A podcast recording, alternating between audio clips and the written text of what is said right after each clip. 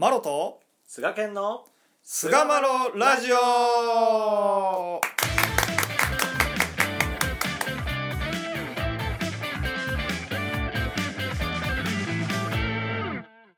さあそれでは始まりました。第426回菅マロラジオ。はい、えー今回は親様70年祭ですね、親様70年祭についてまあ少し語っていきたいなと思います。どうぞよろしくお願いいたしますよろしくお願いします。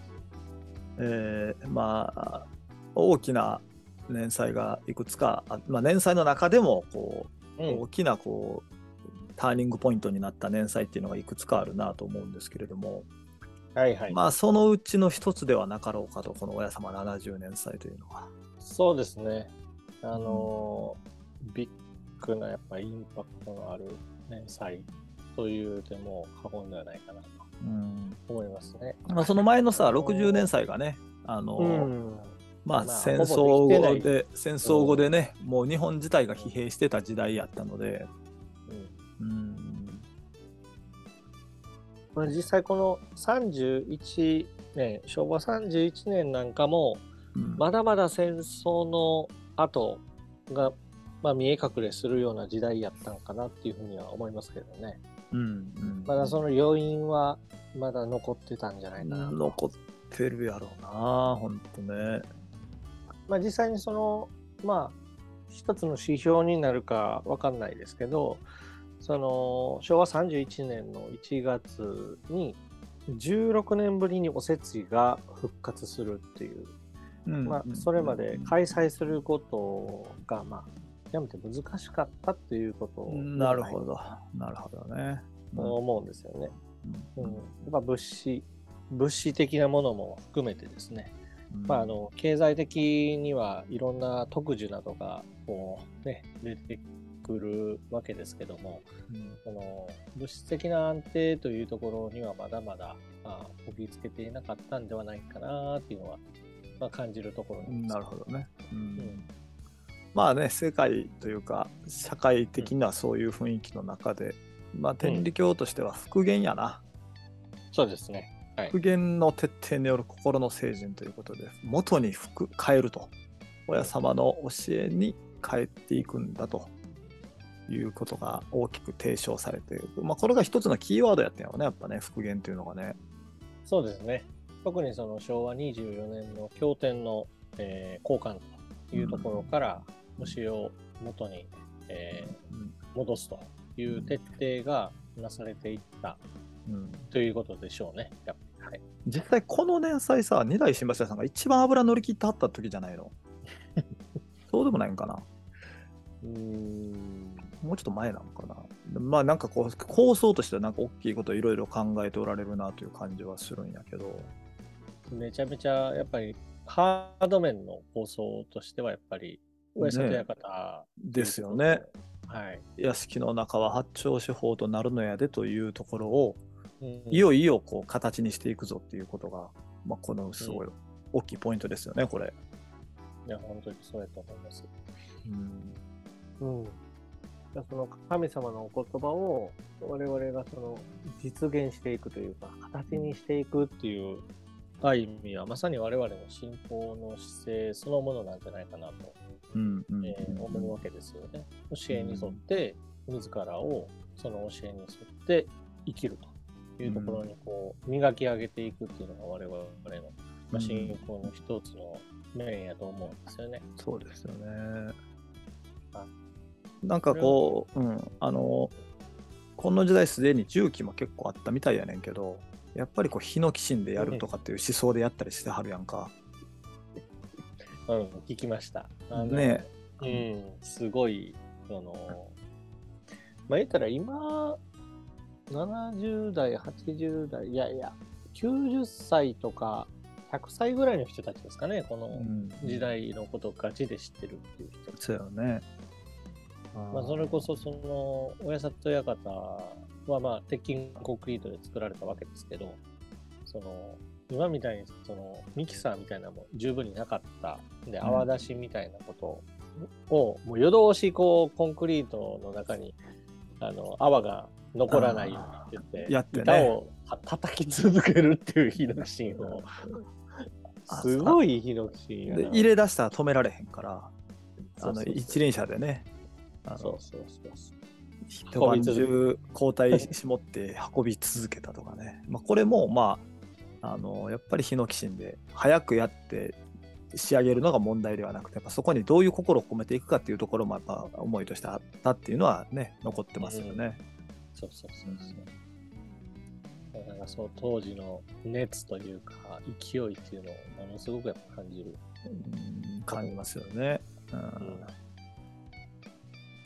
で、えーまあ言ったらその教えを元に服してで親様の教えに戻るというところで親里館のお建築にもお不審に着手するというのがまあうん。連載に向かっていく中でのね、もう大きな中心とした活動になっていってるわけなんですけれども、そうです。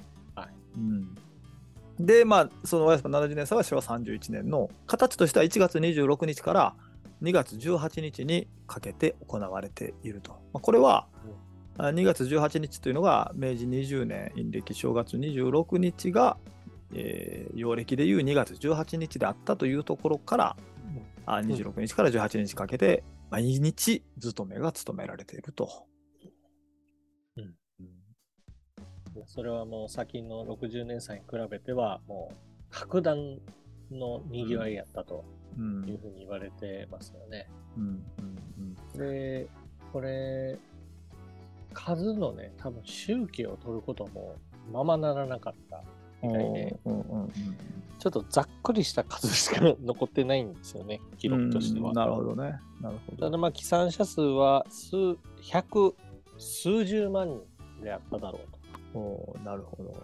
言われてますから、もうすごい勢いがあるように周りから見られたんじゃないですかね、やっぱり。近くに住んでる人たちは恐怖やったかもしれへんな。巨大建造物が立ってくるわ。ほんまにそうです、ね。100万人を超える起産者でにぎわうわでもすげえよな。そうでしょうね。いねやーそれこそなんかお商売されてる人とかはもう完全なその天理教特需みたいな感じになってたんじゃないですかね。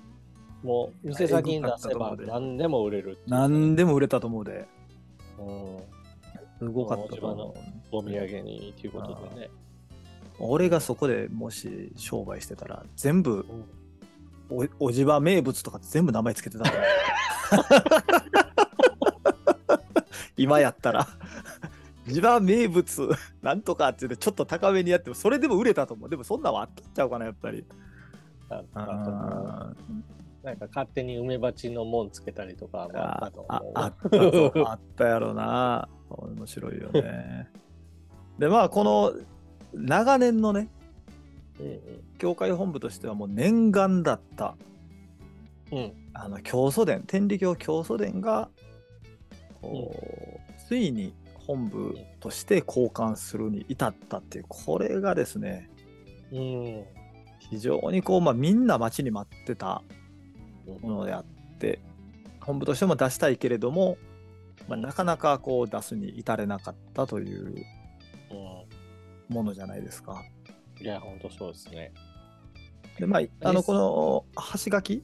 最初の橋書きにもね、あの親様10年祭の頃より約60年間にわたって教会本部としてきた編編纂してきたこう努力の結晶でみたいなこと書かれてるんやけど60年かけてねこう編纂してきたっていうところに何とも言えないこう歴史を感じるなと思うんですよ僕は。あると思うんですね。ある、めちゃめちゃ、うん、ありますし、広本っていうね、巻をまたつけてますけども、うん本当にその辺の、えー、親様の雛形を取り扱うという書物として、新しい新事実がね、分かれば、まあ、修正をしていこうとする、まあ、その二代新柱様の思想というか、お考えというものが、まあ、非常にこう、入ってるな、というふうにうん。自分は思いますね。そうだね。あえてね広本という名前を。うん。まあ、実際その後も何度か改定で内容が変更されているということで。はね、ちょっとずつ、ちょっとずつっていうのはね。うん。まあ、でもこの法案をえー2月18日に出されて、うん。でその翌月3月の8日に第16回競技講習会というものを開催し、うん。この年祭を迎えたその年にですね、雛形の徹底と、まずは自分たちが歩むんだというところを強調して、えーこれは開催されるに至ったわけですけども、うんうんうん8日からまあ17日までですね、うんうん。えー最初は本部員、えー直属教会長、えー教区、またその他主だった立場の人たちに対して、まあ、開催され、そしてその、まあ、講習会の後より、まあ、教会長さん方に向けての講習が、まあ、なされたということで、まあ、ものすごい勢いをこうここでまた得ることができたんではないかなとうんいうふうに思いますね。うん。はい。うん。ね。それまではねいわゆるルフボンと言われるようなとよ呼ばれたようなねうんうん。えー巷に出回ってる親様のおご電気というのはね、まあ、複数あったわけなんですけれどもうんうん。本部として出したというのはここが初めてあったと。そうですね。うん。あとはやっぱり別席のお話ですよね。そうやね。うんうんただまあその別席のお話に関しても、あの戦時体制中は、まあ、一時期その別席っていうのは中止されてましたから、うんうん。うん。はいまあ、そういう意味でも本当の親様の雛形に立ち戻るんだという、まあ、意味でも大きな役割を果たしたんではないかなとうん。思いますね。うん。そうだね。でまたうん。これ出さ、まあ、16回の競技講習会の時やったと思うんですけど、うん。あの2時のサイレンがね、ここから鳴るように、ああ、なるほどね。まあ、もちろん皆さんご存知ですけども、2時というのは、親様が写し身を隠されたうん。あー時刻と言われている、その親様が、まあ、写し身を隠された、その思いというか、えー意義というところを、日々にこの思い返すという、まあ、そういうところから、このサイレン、メロディーが流れるということがスタートしたというふうに、えー聞かせていただきます。すごい、すごいうねりやな、考えたらな。ほんとうんだからうんなんかすごくこう、復元と言ったらなんかすごくこう閉鎖的なね、なんか感じがするのって今の人たち感じるかもしれないですけど、どっちかというとなんか、本当にこう、じ、なんですかね、思いをもとに時代を作るっていうぐらいの、そのなんか、道広めっていうかね、こう広がっていくなんかそんな感じがすごく僕は、そやろな、やっぱ全国の人たちもやっぱね、親様の言っておられた耳にはしていた長手法っていうのを実際にこうやってやっていくねやっていう驚きもあったでしょうし、サイレンが鳴り出した最初に聞いた時も、あ親様っていうのはやっぱうんすごいなんか感慨深く思っておられたやろうしっていうのはまあ想像しますよね。そうですね。はい、でまあこの親里不信っていうのに本格的に着手され出されて親里館のねで、まあ、そこに付随して青年会があ親里不信青年会日野寄進隊というのをこう結成されていったとうんうん。いうことですよね。そういったことになります。一回第一期目の工事が終わって一回解散してやんだったかな確かな。でそれから再結成してはるっていうね、うんうん、そういう歴史がありますよね。館完成のその日までっていうね、そうですよ言葉がありますけど、うんまあそれは単なるあの建物を作るということだけじゃないんだろうなと。そうやろね。思いま。す。うん。はい。やっぱその再結成された時の言葉がね結構うん僕が好きで本当ね、あの好きなんですけど。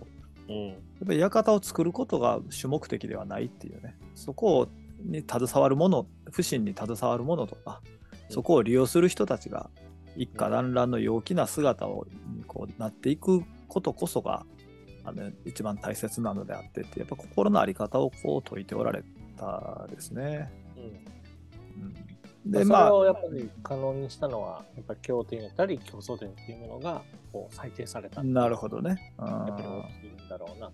そのその辺の当時の総会やったと思うけど、青年会のね、うん、そそこの言葉でも二代新柱様が、あの不審やったかな、うん、不審とかヒノキシンとかのお話をしてる時も、外に向けて、あのついつい思ってしまうけれども、心の中にこうあの救っている脱木などをこうしっかり切り倒していって、心を立て替えていくということもやっぱり若いうちにはしっかりとしてほしいというようなことをね、うん、心の不信をしっかりこう努めてもらいたいと。外に目を奪われるけれどもっていうようなことを言ってはってなるほどなという、まあ、そういう思想でやっぱちゃんとやってはってんなっていうのをまあ感じた、まあ、そういった時代の空気感ではなかろうかなと思いますね。いや今の青年会のね、猪木身体に対しても同じことが、まあ、言えるんじゃない言えるでしょうね、精神性としてはね、心の建て替えという、心の入れ替え、自分の心の雑木を刈り取っていく、うん、まあ、そういったところの、まあ、今のね、うん、ところに続くことがいろいろ始まっていった、うん、形として始まっていったのが、この70年祭ではなかったかなというところで、ね、はい、はい、第426回親様70年祭を終わりにいたします。はい。どうもありがとうございました。ありがとうございました。